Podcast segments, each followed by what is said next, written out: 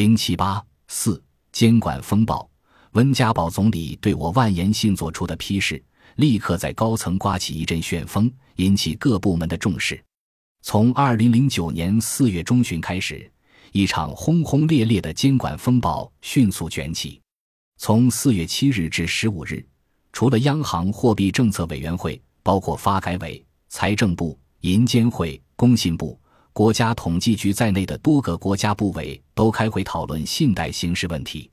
四月十五日，温家宝总理主持召开国务院常务会议，专门研究信贷形势。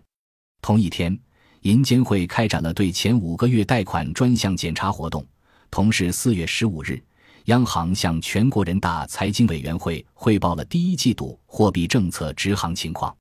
与此同时，银监会打出组合拳。出台了一系列政策规定和措施，集中治理信贷问题。全国银行普遍展开了自查和系统内的检查，专门针对信贷落实问题。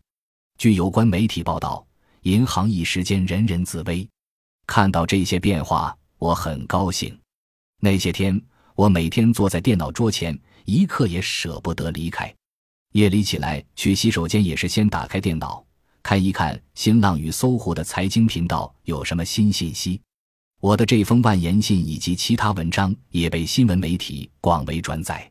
例如，《谁制造了信贷井喷》一文，发表当日就被新浪网等网站转载。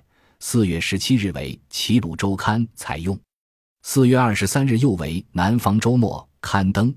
之后约有两千余家网站转载。到了五月，一个重要的统计数据出来了。四月份的新增贷款来了一个大刹车，最终为零点五九万亿元，大大低于之前几个月的信贷额度。